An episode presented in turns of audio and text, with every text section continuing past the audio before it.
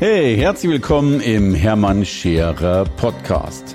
Mein Ziel ist es, Menschen zu Marken zu machen. Und das mache ich entweder auf den Bühnen dieser Erde oder in meiner Fernsehsendung Scherer Daily oder eben hier in diesem Podcast.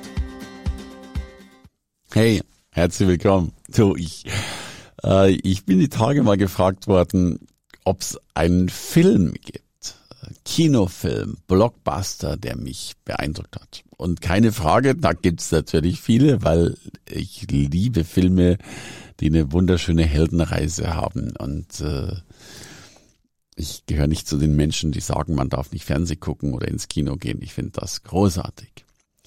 Ein Film hat mich beruflich extrem beeindruckt. Und der Film hieß ein unmoralisches Angebot. Und die Geschichte war wie folgt. Es war ein, ein Ehepaar, die sich sehr liebten, aber dummerweise in finanzielle Schwierigkeiten gekommen sind und die sind nach Las Vegas gefahren und haben da gehofft, dass sie ein bisschen Geld gewinnen und so weiter und so fort. Und in Las Vegas haben sie dann einen äh, Milliardär getroffen. Äh, der Milliardär war Robert Redford und er wollte unbedingt mit dieser Frau, also mit dieser verheirateten Frau, das war übrigens Demi Moore, er wollte unbedingt mit ihr ins Bett gehen.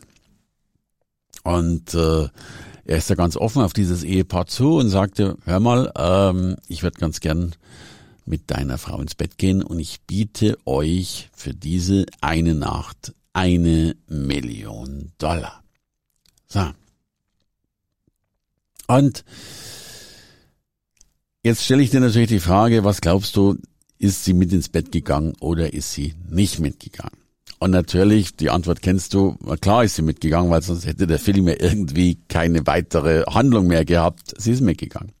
Die zweite Frage, wäre sie auch für 500.000 Dollar, sprich für eine halbe Million mitgegangen?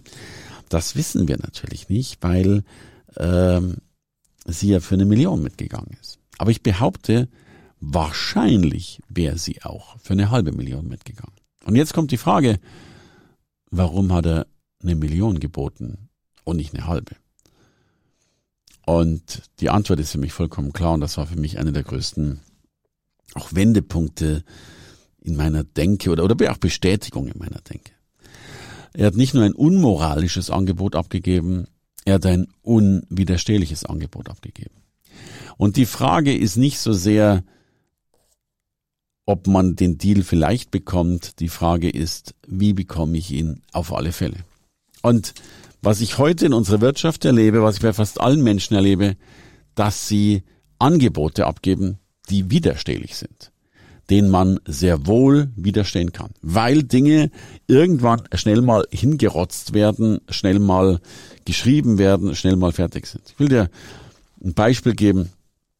Ich werde oft gefragt, ob ich in einem Online-Kongress dabei bin, ob ich, äh, ob ich da oder da mitmachen will und co. Und ich krieg das ziemlich lapidar mit so einer, mit so einem Dreizeiler. Der dann ungefähr so lautet, hey, hast du nicht Bock bei unserem Online-Kongress dabei zu sein? Es sind viele Teilnehmer, wäre toll, auch für deine Sichtbarkeit.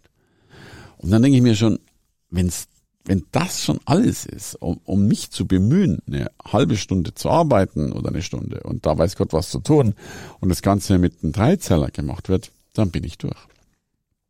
Das Gleiche erlebe ich ganz häufig. Es gibt in Deutschland mittlerweile 83, zumindest laut meiner Zählung, 83 Redner- und Expertenagenturen. Und ganz viele Menschen wollen natürlich da rein, was ich mehr als verstehen kann, denn Redner- und Expertenagenturen, äh, wir arbeiten ja schon mit dem Expertenportal zusammen, äh, waren, waren Auftraggeber meines Lebens. Ich habe viele Aufträge äh, jahrelang einzig und allein über diese Agenturen bekommen. Und die haben meinen Kalender gepflegt, die haben meine Aufträge gepflegt, die haben, die haben letztlich haben die in letzter Konsequenz mein Bankkonto gepflegt.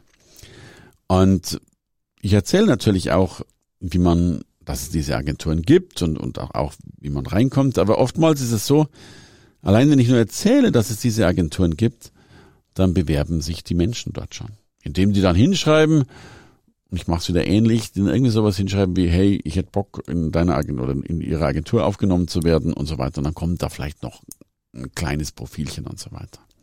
Und jetzt überleg doch bitte mal, stell dir mal vor, du findest jemanden, der vielleicht dein ganzes Leben lang dafür sorgt, dass du Aufträge hast. Das kann eine Agentur sein. Oder stell dir vor, du findest jemand, der dein Buch abdruckt, ein Buchverlag und damit ja dich ein ganzes Leben lang manifestiert im Buchhandel, bei Amazon, äh, im Papier druckt. Dann sind das doch Dienstleister oder noch besser gesagt Partner, die großartig sind, die denen du Dinge zu verdanken hast, von denen du heute noch immer mitkriegst, wie wichtig sie sind. Ähnlich wie bei einer Ehe. Wenn du den richtigen Partner heiratest, was ich dir sehr wünsche, dann wirst du durch dick und dünn gehen. Du wirst viele Hochs und viele Tiefs erleben, du wirst gemeinsam kämpfen. Und wenn das alles so läuft, wie es sein soll, wirst du am Schluss vielleicht deinen Partner pflegen bis zum Tode oder dein Partner dich pflegen bis zum Tode. Und sowas suche ich doch nicht aus mit, hey, guck mal, wie sieht's aus mit uns beiden? Hey Schnecke, Hallihallo. Und deswegen stelle ich mir die Frage, bist du in dem, was du da tust, unwiderstehlich? Bist du wirklich so aufgestellt, damit man nicht mehr Nein sagen kann? Bewirbst du dich so, dass Menschen sagen, wow, unfassbar, wie kreativ, wie einfallsreich, wie, wie außergewöhnlich, wie neugierig machend, wie wunderbar. Oder schickst du in den Sommermonaten Schokolade? Ich darf mit einer Redneragentur zusammenarbeiten, die hat mittlerweile, die macht mittlerweile die Liste der Fauxpas. Die erzählt mir immer, was sie alles geschickt bekommt, was Menschen toll finden. Und sie erzählt, unter welchen Umständen sie es geschickt bekommt. Und sie sagt tatsächlich, sie kriegt ganz oft Schokolade geschickt, vor allen Dingen im Sommer. Und dann kommen irgendwelche zusammengeschmolzenen Brocken an. Oder es kommen irgendwelche Bücher an und irgendwelche Schriebsel. Und ich spreche noch gar nicht über Rechtschreibfehler. Und es kommen irgendwelche Dinge an. Und in den seltensten Fällen, sie sagt nur in einen von 40 bis 50 Anschreiben, hat sich jemand Gedanken gemacht. Hat jemand überlegt, was das für eine Agentur ist. Hat wirklich mal ein bisschen recherchiert, ein bisschen nachgedacht und hat was geschrieben, was, was matcht, was, äh, wo man merkt, da passiert etwas, da, da, da hat sich jemand Liebe gegönnt. Khalil Gibran, einer der größten Philosophen der Welt, sagt ja sinngemäß so schön, wenn du nicht mit Liebe arbeitest, lass es sein, denn die Liebe, so würde ich das dann übersetzen, die Liebe zum Angebot zeigt die Liebe zum Kunden und die Liebe zum Kunden zeigt die Liebe zu deiner Arbeit. Und wenn das, was du tust, schon lieblos ist, wenn deine Anschreiben schon lieblos sind, wie ist dann das, was da am Schluss dabei rauskommt? Und deswegen will ich dich auffordern, sei doch mal vollkommen unwiderstehlich. Äh, es gibt ja diese zwei großen Strategien. Die eine Strategie heißt ähm, einfach alle Anschreiben an potenziellen Kunden, Gas geben, raushauen, rauskloppen, tausend Dinge, so nach dem Motto mit äh, mit, mit der, mit der Schrot, äh, mit dem Schrotflintengewehr auf alle zu schießen und auch in der Hoffnung zu sein, ganz viele zu treffen.